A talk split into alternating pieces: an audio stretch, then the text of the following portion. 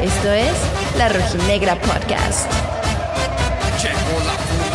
A falta de siete jornadas, los rojinegros recibieron al Puebla del Arcamón. Aunque el Atlas no pudo imponer sus condiciones de local para lograr la victoria, los de Coca pudieron sumar puntos una jornada más.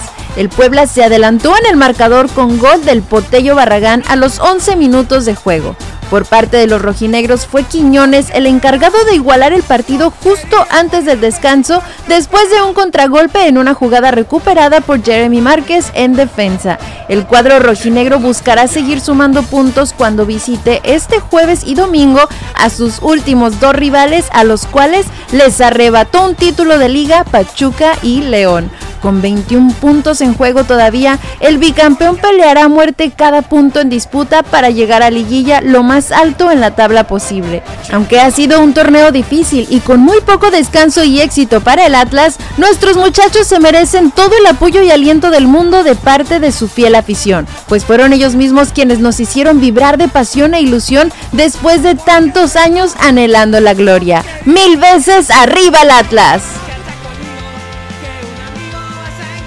Esto es La Rojinegra Podcast. Podcast.